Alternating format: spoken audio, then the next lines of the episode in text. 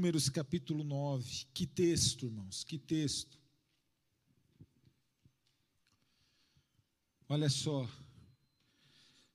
No dia em que foi erigido o tabernáculo, a nuvem o cobriu, a saber, a tenda do testemunho.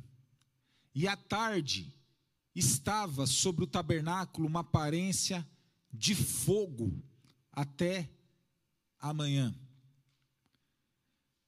Assim era de contínuo.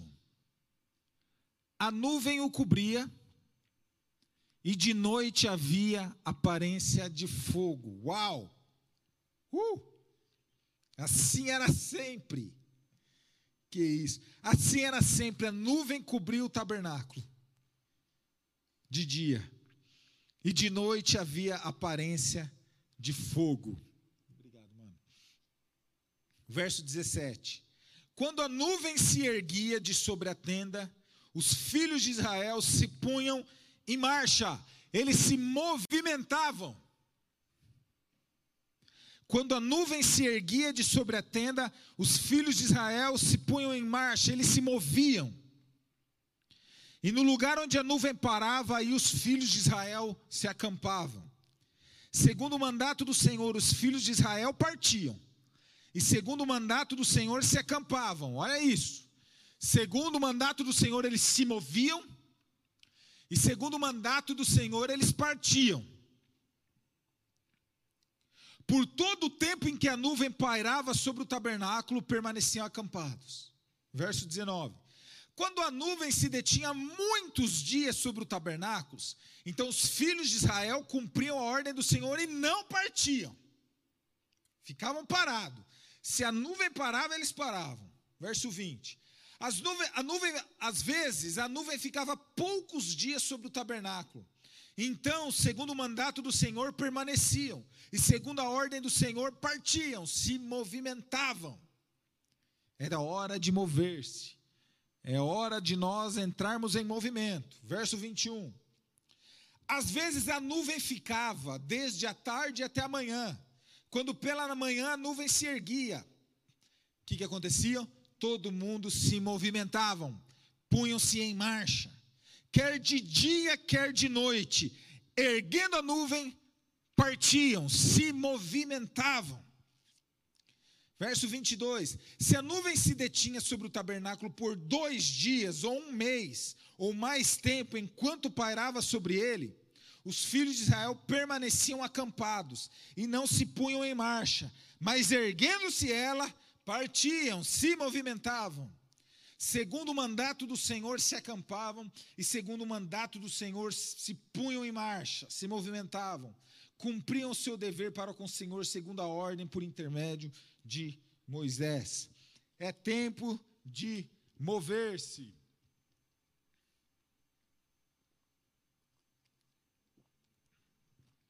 Eu já falei isso outras vezes. Uma das coisas que mais confirmam, talvez, o propósito do destino do plano de Deus na minha vida, tem a ver com eu ser instrumento para relembrar cada filho de Deus a respeito do destino e do futuro bendito que o Pai propõe para mim e para você. A gente olha na palavra de Deus, a gente vê que para o seu povo, para os seus filhos, o futuro, a proposta, o projeto do Pai é algo muito intenso, muito poderoso. Cara, você que está nessa transmissão, você que fez de Jesus o Senhor da tua vida, o teu amanhã, o teu destino vai ser brilhante. Deus tem algo para o teu amanhã. Deus tem uma palavra para o teu destino, para o teu futuro. Deus tem algo para você. Ele disse, cara, Jeremias 29, 11 diz o seguinte: o pai fala, eu tenho um plano, eu tenho um amanhã, eu tenho um destino, eu tenho um propósito para a tua vida. E que propósito é esse? Ele continua falando: é, é te dar paz, é te dar segurança, é te dar prosperidade, é te abençoar, é fazer você transbordar, trazer sentido, direção, alegria para a tua vida. Deus tem isso para mim e para você. Deus tem isso, um projeto, um futuro, um destino para nós, cara. Mas sabe, há uma necessidade, há uma condição para que a gente viva esse destino, esse plano. Há uma necessidade, há uma condição, e qual condição é essa? Eu já falei aqui, vou repetir um pouco. Nós precisamos estar alinhados com os céus. Nós precisamos estar no compasso dos céus. E esse texto é incrível. Esse texto é um, tem inúmeros princípios para mim, para a tua vida, como filhos de Deus, da forma como nós devemos nos mover, da forma como nós devemos viver a nossa vida enquanto estamos nesta terra. Esse texto fala que o povo de Deus, eles tinham uma pedagogia, eles tinham um processo, eles tinham uma metodologia para se mover e, se, e, e caminhar a sua vida. E qual que era esse processo, qual que era essa metodologia? Acompanhar a presença de Deus, acompanhar a nuvem. Se a nuvem ia para a direita, eles deviam se movimentar para ir e estar alinhado com a nuvem. Se a nuvem ia para a esquerda, eles deveriam de dia, de noite, independente do horário, independente da situação, eles precisavam se movimentar, respondendo, ou seja, respondendo à movimentação do que está acontecendo nos céus. Eles se moviam para estar conectados, alinhados com a nuvem, que simboliza a presença de Deus, o projeto de Deus, os propósitos de Deus. Então este povo me ensina e te ensina muita coisa. O texto fala que se a nuvem ficasse parada, eles ficavam parados. Se a nuvem ficasse parada metade de um dia, eles ficavam parados metade de um dia, mas se a nuvem logo se erguia, eles deviam se movimentar, se mover, para quê? Para eles não ficarem descompassados, desalinhados com o projeto, com o propósito, com a presença de Deus na vida deles. Este princípio se aplica na minha e na tua vida. Deus está usando estes dias, irmãos, para nos ensinar a nós nos movermos nesta terra, de tal maneira que, ao nos mover nesta terra, nós estejamos sempre alinhados com os céus, alinhados com o sobrenatural. E estando alinhados com o sobrenatural, todo o projeto, todo o propósito, todo o destino, toda a bênção que Ele tem para mim, para a tua vida e para o nosso futuro, nós vivermos. Agora tem um problema. O problema é que muitas vezes nós somos muito teimosos. Muitas vezes nós nos movemos quando é para ficar parado. Ou senão nós nos movemos na direção errada, na direção contrária da nuvem. E ao nos mover de forma precipitada, ao nos mover de forma desconexa com os céus, nós ficamos desalinhados com o sobrenatural e corremos o risco de, mesmo tendo todas essas promessas para o nosso destino e para o nosso futuro, nós não usufruirmos e desfrutarmos delas. Deus tem algo incrível para o nosso futuro, para o nosso amanhã, mas é necessário eu e você nós aprendermos a nos mover nesta terra de tal maneira que constantemente estejamos alinhados com os céus, alinhados com a nuvem, e estando alinhados com a nuvem, tudo que o Senhor tem liberado a respeito do nosso futuro, do nosso destino, nós vamos viver. Mas às vezes a nossa teimosia faz com que a gente pegue caminho contrário ao que o Senhor tem proposto. Às vezes a nossa incapacidade de nos mover nesta terra faz com que a gente esteja indo totalmente oposto na direção que a nuvem, na direção que Deus tem para nós. E o resultado não é novidade, às vezes a gente se sente vazio, distante, projetos frustrados, um medo que tem aterrorizado a tantos nesses dias, nesses dias não sabendo o que vai ser amanhã, duvidando do que vai ser amanhã, duvidando das promessas de Deus, não sentindo Deus na sua vida. Sabe por quê, querido? Isso acontece porque nós temos muitas vezes a incapacidade, nós nos movemos de forma precipitada nessa terra, ficando desalinhado com o sobrenatural. E ao ficar desalinhado com o sobrenatural, nós ficamos distante da nuvem. Nós ficamos distante do que Deus tem para nós. Por isso que nós precisamos aprender a nos mover nesta terra para estar constantemente alinhados com Deus. E estando alinhados com Deus, viveremos tudo que Ele tem para nós. São dias que o Senhor está separando para ensinar-nos a nos mover. São dias que o Senhor está nos ensinando a nos mover. As coisas foram paralisadas, parece que para o Senhor nos ensinar e para nós aprendermos a nos mover para continuarmos, ou aquele que não está alinhado, se alinhar ao que Deus tem para o teu futuro para o teu destino.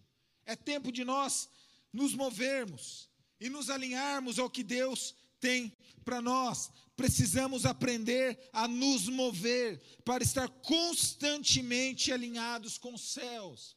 Porque se nós estivermos alinhados com os céus, tudo que Ele tem prometido a nosso respeito, todas as palavras que Ele tem dito a respeito do nosso futuro, nós viveremos, irmãos. Nós viveremos, irmãos.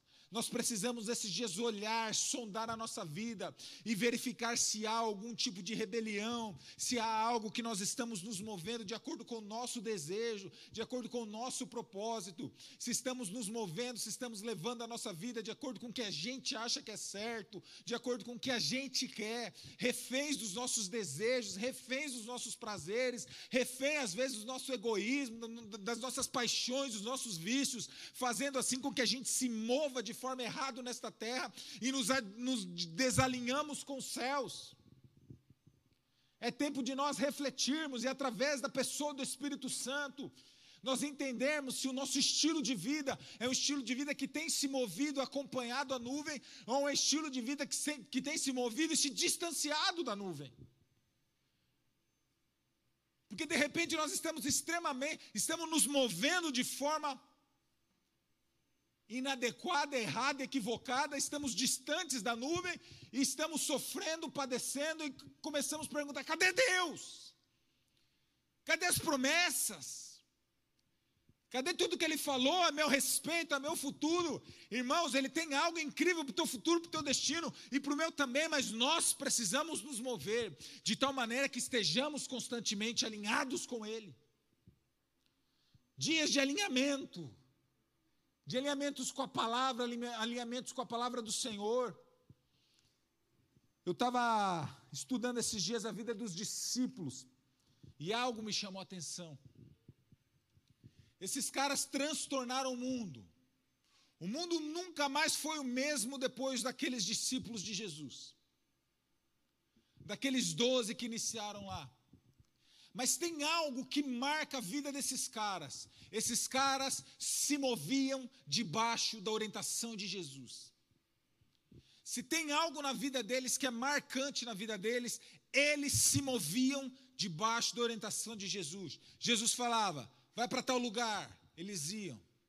Jesus falava: agora vocês vão pegar o barco, vão atravessar o mar. Mas você não vai junto? Não, não vou.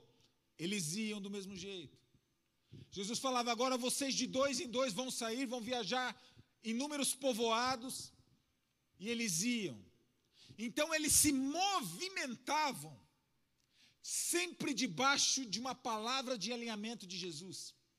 E por se movimentarem debaixo desse alinhamento espiritual, o sobrenatural acompanhava, os acompanhavam.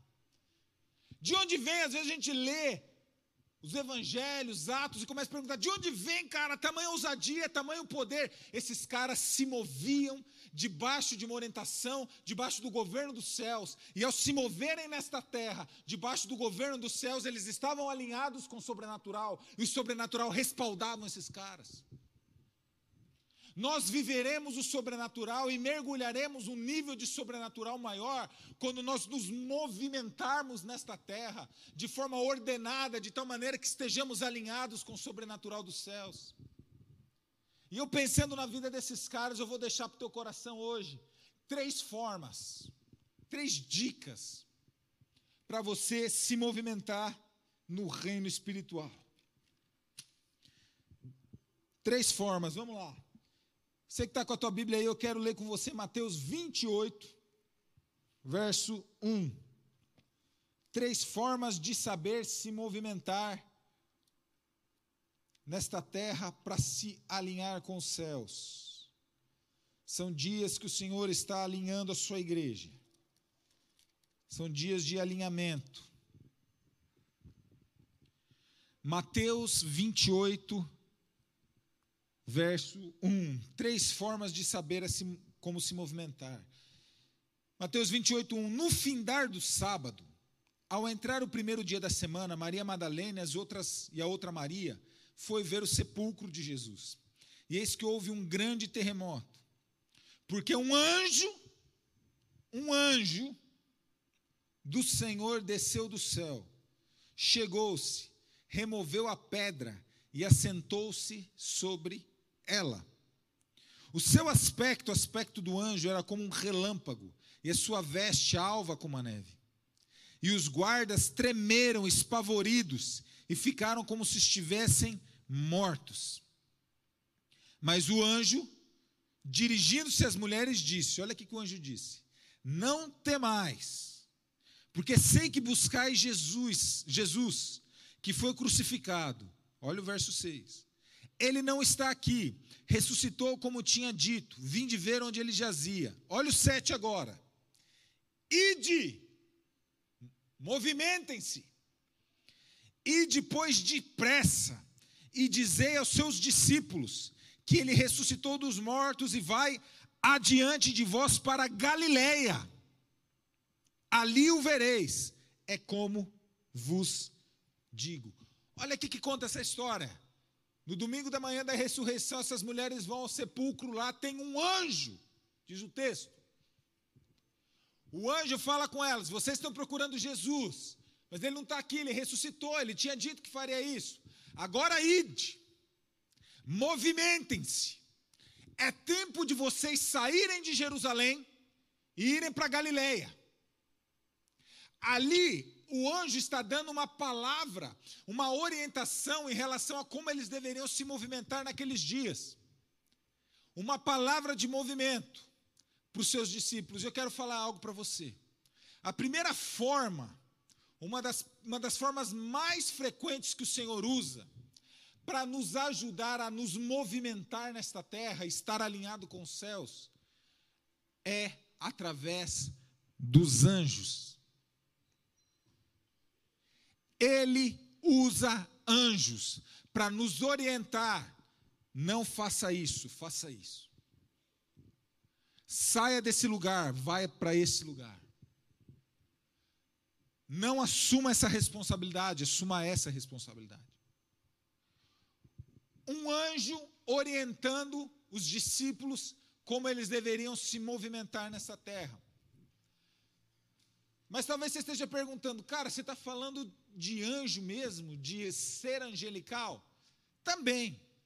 Até porque a Bíblia diz que eles existem e o ministério deles é auxiliar, servir aqueles que hão de herdar a salvação. Há espíritos ministradores, anjos, que nos auxiliam e nos instruem para nós nos movimentarmos nessa terra. Mas eu quero falar de um outro tipo de anjo para você. Eu quero falar do tipo de anjo que o apóstolo João fala em Apocalipse. Lá em Apocalipse, o apóstolo João recebe mensagens para sete igrejas, sete locais, sete igrejas, sete cidades. E todo o texto ele começa: ao anjo da igreja de Laodiceia, ao anjo da igreja de Tiatira, ao anjo da igreja de Filadélfia, ao anjo da igreja de Sardes, e aí vai. Mas essa expressão anjo que João está falando, ele não está falando de um ser angelical. Ele está falando, sabe de quem? Ele está falando dos pastores e dos líderes respectivos daquela igreja. Sabe o que eu aprendo, querido? Existem anjos, seres celestiais existem, mas existem anjos que Deus colocou na minha vida e na tua vida, que são nossos pastores, são nossos líderes, são aqueles responsáveis por zelar e nos aconselhar. Então o que, eu aprendo? A primeira forma que eu quero deixar para o teu coração, para que a gente aprenda a se movimentar na terra, para que a gente viva o sobrenatural dos céus, é o que? É nós escutarmos e procurarmos o conselho daqueles que o Senhor tem colocado nas nossas vidas como anjo para nos instruir e nos abençoar. Pedir conselho, abrir vida, abrir o coração. Você que está aqui, talvez você faz parte de uma célula olhar para o teu líder de Gesem e não subestimar. e não depreciar ele, mas olhar para o teu líder de Gesem e ver na vida dele um instrumento capacitado da parte de Deus para te ensinar e te orientar a se mover nesta terra.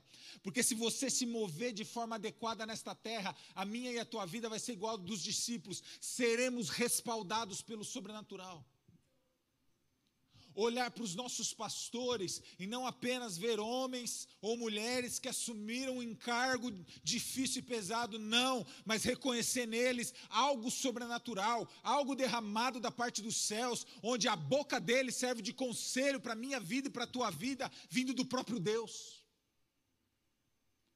Um anjo falou para elas: vocês vão, não é tempo mais, vocês vão, vocês vão ficar mais um pouquinho em Jerusalém, mas agora é hora de ir para Galileia, porque lá vocês vão ver ele. Os anjos estão passando pela minha vida e pela tua vida. Você, talvez adolescente que está aqui, você tem um pai, uma mãe que ora, intercede pela tua vida, e às vezes eles querem, eles querem de, derramar um conselho sobre você. Não é um conselho de gente velho, de, de, de, de crente é, doido da cabeça, não. São conselhos de anjos que assistem diante do trono de Deus, e Deus derrama conselho na tua vida através deles anjos de carne e osso que o Senhor coloca nas nossas vidas para nos instruir e nos ajudar a nos movermos nesta terra, para a gente parar de se mover, de parar de nos movermos de forma errada. Porque quando nós nos movemos de forma errada, nós ficamos desalinhados com o sobrenatural e todo o destino, todo o futuro que Deus tem para nós, a gente não vive. Por isso nós devemos honrar, valorizar, enaltecer, orar, interceder, aqueles anjos de carne e osso que o Senhor tem colocado nas nossas vidas. Os seus pastores são anjos que o Senhor colocou na sua vida. Os pastores dessa casa são anjos que Deus colocou na sua vida. Se você tem uma pessoa que tem zelado por você, orado por você, é um anjo que Deus colocou na sua vida para te ajudar a se mover nesta terra. Por isso a importância da unidade. Por isso a importância de nós prestarmos conta das nossas vidas. Por isso a gente chegar para alguém, olha por, ora por mim, porque aqui eu não estou bem. Por isso a importância disso, irmãos. Ah!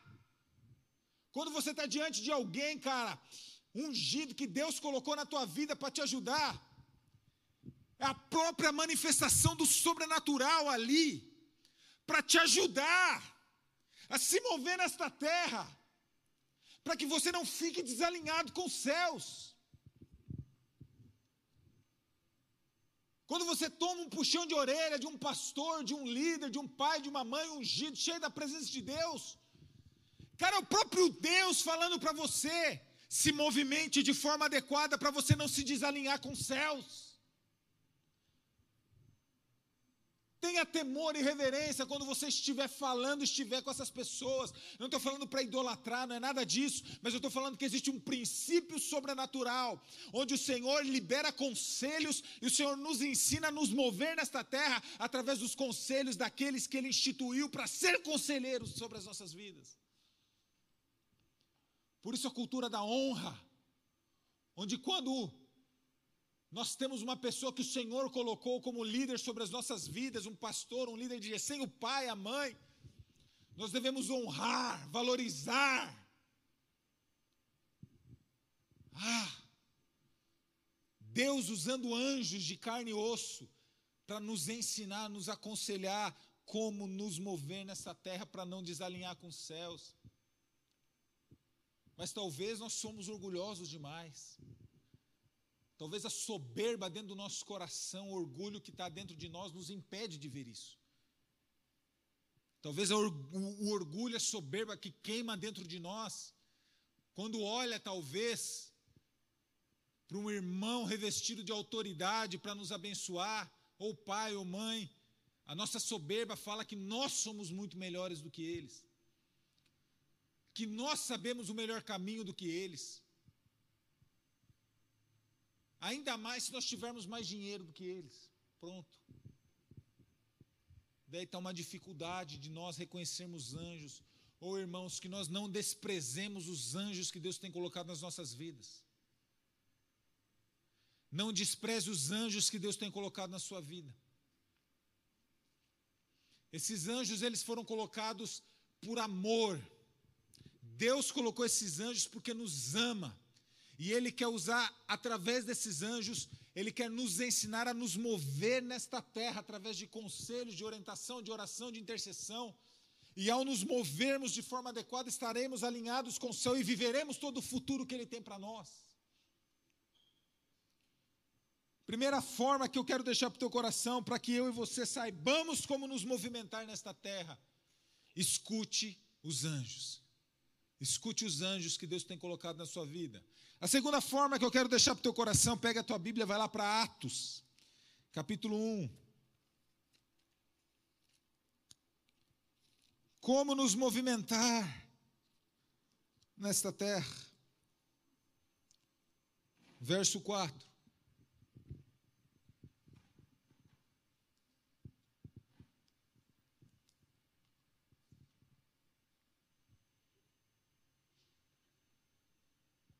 Atos 1:4. Olha só. Jesus, ó. Jesus tinha ressuscitado aqui. E Jesus, ó, verso 4, e comendo com eles, determinou-lhes, ó, não saiam de Jerusalém. Jesus está falando de movimentação. Não saiam de Jerusalém, mas que esperem a promessa do Pai, o qual disse ele de mim, ouviste. Olha esse texto, irmãos. Jesus tinha ressuscitado. Eles tinham ido para Galiléia, como aquele anjo que eu li há pouco de Mateus disse. Agora eles voltam para Jerusalém. E Jesus fala assim: Olha, vocês estão se movimentando e agora eu quero dar uma outra instrução para vocês se movimentarem nesta terra. E a instrução é: fiquem aqui, não se movimentem. Por quê? Porque vocês vão receber algo do Pai, e vocês só deverão se movimentar, e depois que vocês receberem aquilo que o Pai vai derramar a meu pedido sobre vocês. O que, que eu aprendo? A segunda forma para eu e você sabermos nos movimentar nesta terra é: tenha comunhão com Jesus. Tenha comunhão com Jesus. Faça de Jesus o Senhor da tua vida, mas faça dele o teu melhor amigo. Jesus é aquele que vai te falar: é tempo de ir. E Jesus também vai ser aquele que vai falar: é tempo de ficar parado. Tenha intimidade com a pessoa de Jesus. Busque a presença de Jesus. Gaste tempo da tua vida tendo mais e buscando mais a presença de Jesus, muitas das nossas decisões erradas, das nossas movimentações erradas, é porque nos falta intimidade e nos falta relacionamento com Jesus. Quanto mais relacionamento eu tenho com Jesus, mais instruído eu sou a me mover nesta terra. Jesus é aquele que vai nos instruir, é tempo de topar esse desafio. Jesus é aquele que vai falar: não, isso é uma cilada, é uma tentação. É o que Jesus está fazendo com seus discípulos. Ei, é tempo de ficar. Vai chegar a hora de ir, mas nesse momento é tempo de ficar. Quando nós temos comunhão com a pessoa de Jesus, a pessoa de Jesus vai nos instruindo a nós desviarmos das armadilhas enquanto nós nos movimentamos nesta terra. Enquanto nós estamos íntimos, conectados à pessoa de Jesus, irmãos, Ele vai nos instruindo de tal maneira que a gente, esteja, a gente vai sempre estar alinhados com os céus e o sobrenatural vai nos respaldar. Mas como assim ter relacionamento? Cara, gastar tempo orando, jejuando. Jesus é a palavra, Jesus é o Verbo que se fez carne, ter comunhão com a palavra, com a Bíblia. Oh, irmãos, são dias que o Senhor nos reservou. Olha, me desculpe, eu não quero te ofender, mas nós estamos vivendo manjares no deserto. todos aqueles que falavam que não tinha tempo, cara. O Senhor está dando um monte de tempo para nós. Para quê? Para nós termos mais comunhão com Ele, mais intimidade com Ele, ter mais revelação de quem Ele é. Se debruçar na palavra de Deus e através do Espírito Santo, pegar a Bíblia e falar: Espírito Santo, isso aqui não é um livro, isso aqui não é intelectualidade, me revela Jesus aqui. Me revela Jesus aqui. E o Espírito vai revelando a pessoa de Jesus. E quanto mais comunhão, mais intimidade eu tenho com Jesus, mais eu aprendo a me mover nesta terra.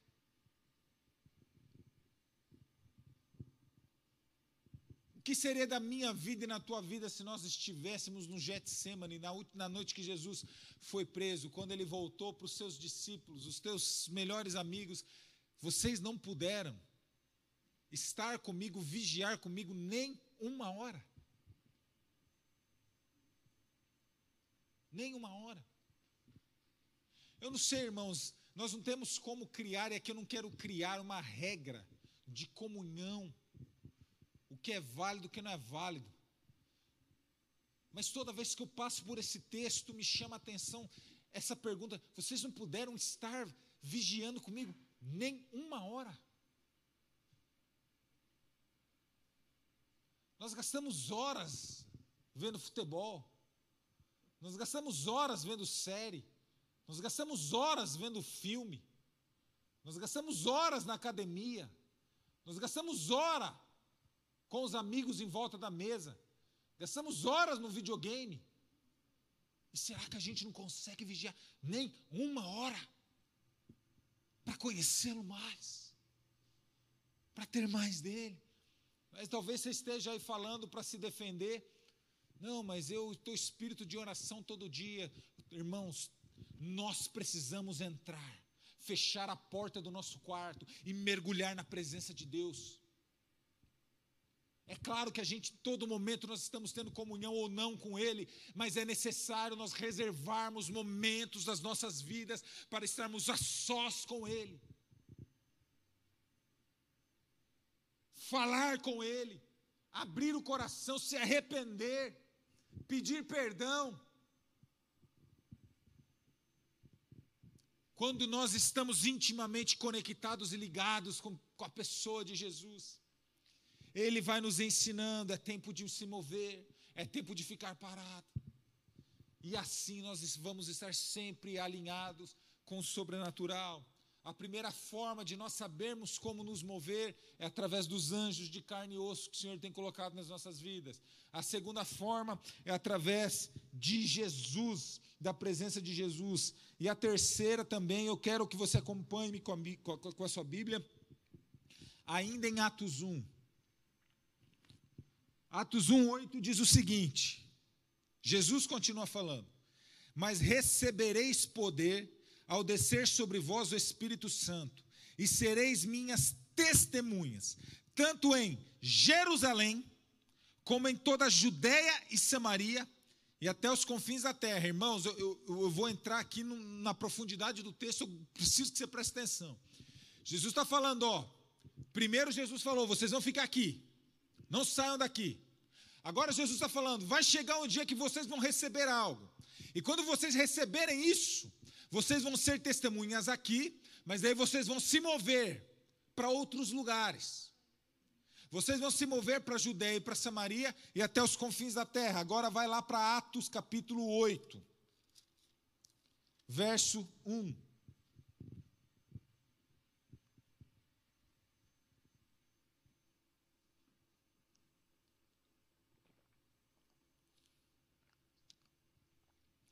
A Bíblia é fantástica, porque Jesus é fantástico. Atos 8:1, olha isso. Naquele dia levantou-se grande perseguição contra a igreja em Jerusalém. E todos, exceto os apóstolos, foram dispersos. Olha agora o final. Pelas regiões da Judeia e da Samaria Olha só. Eu vou ler de novo. Naquele dia levantou-se grande perseguição contra a igreja em Jerusalém, e todos foram, e todos, exceto os apóstolos, foram dispersos pelas regiões da Judéia e da Samaria. Lembrando que Jesus disse lá em Atos 1:8: Vocês serão testemunhas em Jerusalém, Judéia e Samaria e confins da terra. Agora Atos 8 está falando, naquele dia levantou-se grande perseguição, e eles foram dispersos de Jerusalém para Judéia e para Samaria. Agora vai para a página seguinte aí, Atos 9, 31.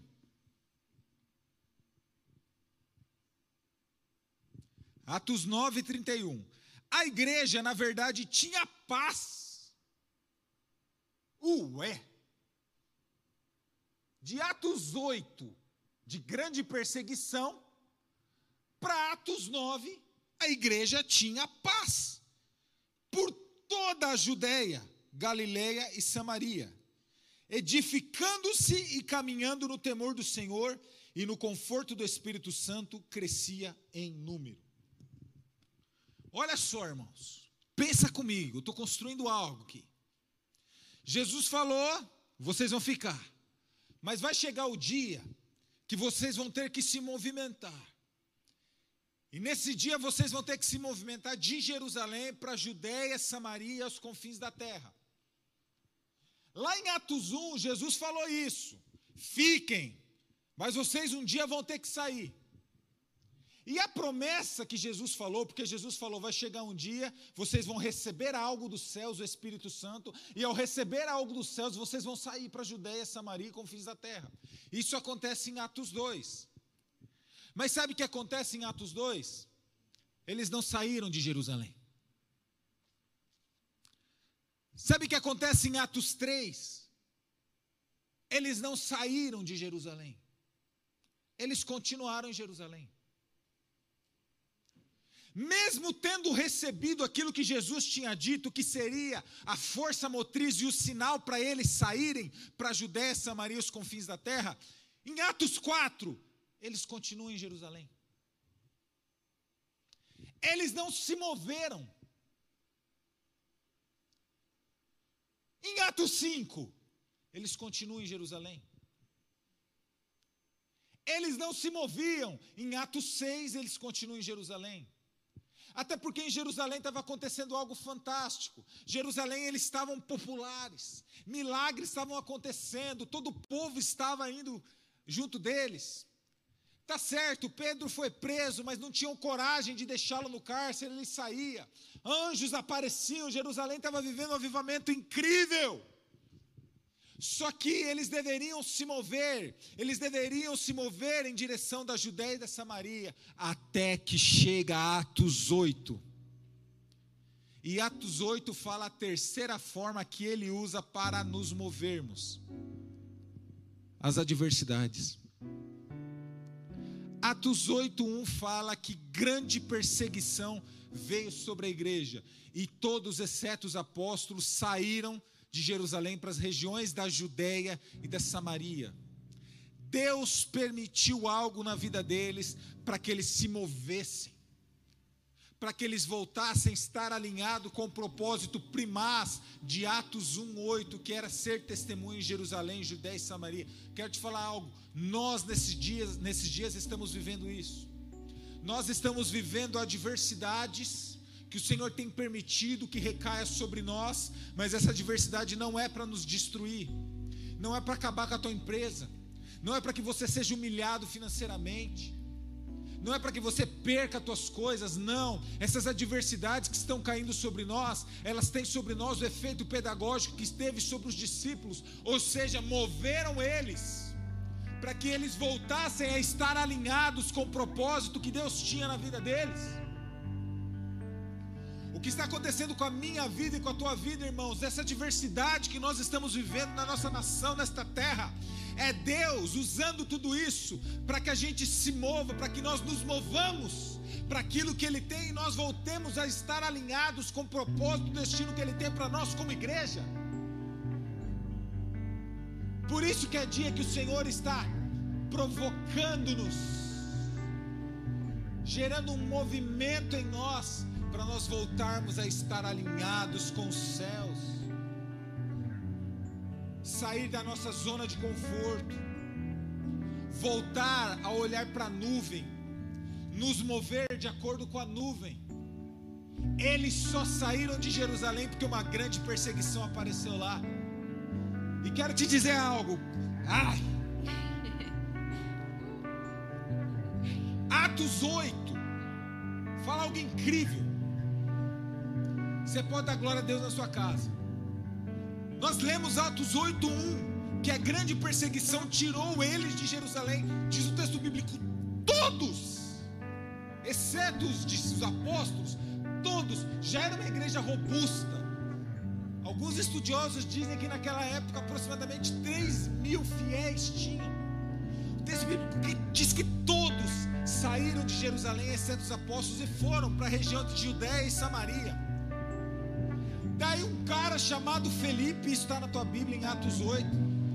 Vou concluindo aqui. Ele chega em Samaria. Ai! Quando ele chega em Samaria, veja isso: movimento. Ele se movendo de acordo com o que o Senhor tinha para ele. Ele chega em Samaria e ele começa a pregar. E as pessoas começam a se entregarem a Jesus, começam a se converter, os enfermos começam a ser curados. Existia um louco lá, um mágico chamado Simão, e esse mágico ele enganava todo mundo, até esse cara louco se converte. Depois ele tenta comprar o poder do Espírito Santo, toma uma invertida lá, mas, mas o poder de Deus começa a respaldar Felipe.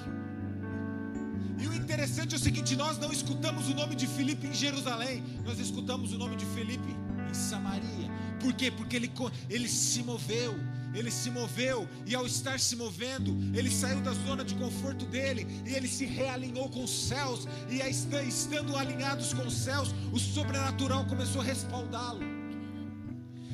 Felipe em Samaria, diz o texto bíblico que o Senhor falou assim para ele: agora você vai sair, oh, movimento. Deus instruindo as pessoas a se movimentar. Ha! Oh, olha isso aqui, irmãos. Um anjo apareceu para Felipe e falou assim: sai da cidade. Movimento. Deus movimentando os seus filhos. Sai da cidade e vai para a estrada de, Gaza que dá em Jerusalém. Lá você vai encontrar um eunuco e você vai pregar o evangelho para esse eunuco. Sabe o que ele fez? Ele se movimentou. Se movimentou. É tempo de movimentarmos. De acordo com os céus. A grande tribulação fez ele se movimentar. E agora Felipe está se movimentando e ele sai de, dessa cidade e vai para a estrada lá. Ele encontra o eunuco, prega o evangelho para o eunuco. O eunuco fala: Cara, eu preciso me batizar. Tem a água, o riozinho aqui, vamos lá. Ele batiza o eunuco. Diz o texto bíblico, cara. Que hora que Felipe saiu das águas, ele foi arrebatado. A lei da matéria. Ha! A lei da matéria foi invertida ali. E Felipe apareceu, ele saiu daquela região e apareceu numa outra cidade chamada Azoto, a 40 quilômetros dali. Não foi a Marvel, não foi o Homem-Formiga que inventou a viagem intermatéria. A Bíblia já falava disso. Uau! E por que isso, irmãos? Por quê? Porque um respaldo espiritual tão grande, sabe por quê? Porque ele estava alinhado com o sobrenatural. E estando, por que, que ele estava alinhado? Porque ele sabia como se mover. A grande perseguição veio para fazer com que eles se movessem. Não, a grande perseguição não veio para matar Felipe. Presta atenção nisso. A grande perseguição não veio para matar Felipe, a grande perseguição veio para fazer Felipe se movimentar. E ao se movimentar, ele se alinha com os céus, e um sobrenatural incrível é liberado sobre a vida dele, de tal maneira que ele começa a ser arrebatado. De lá para cá. Olha o que acontece quando nós estamos alinhados com o espiritual, com o sobrenatural, irmãos. Por isso, tudo que nós estamos vivendo hoje não é para nos abater, não é para nos destruir, não é para acabar conosco, mas o que o Senhor está fazendo, Ele está nos ensinando a nos mover nesta terra, para estarmos alinhados com os céus e nós vivermos todo o futuro, todo o plano, todo o destino que Ele tem para nós. Ele tem um plano na tua vida, Ele tem um futuro para você. O que eu e você precisamos é nos mover nesta terra debaixo da orientação dos anjos que Ele colocou nas nossas vidas, debaixo da orientação de uma vida de intimidade e rendição a Jesus, e sabendo também que até as adversidades e perseguições Ele usa para que nós nos movemos, movamos nesta terra de forma que estejamos alinhados com os céus. Irmãos, o nosso futuro, o nosso destino vai ser maravilhoso, mas nós precisamos estar alinhados com os céus. São dias que nós precisamos refletir se a nossa vida, se nós estamos vivendo a nossa vida, nos movendo de acordo com a nossa vontade, com o nosso querer, ou se nós estamos vivendo a nossa vida debaixo da orientação e debaixo da nuvem. Debaixo da nuvem. Nós precisamos olhar para a nuvem. Nós precisamos olhar para Deus e nos movimentar em direção a Ele, para que a gente viva tudo que Ele tem para nós você não vai ser abatido, você não vai ser destruído. Deus tem um destino, um futuro para você, meu irmão. Em nome de Jesus. Eu vejo a nuvem e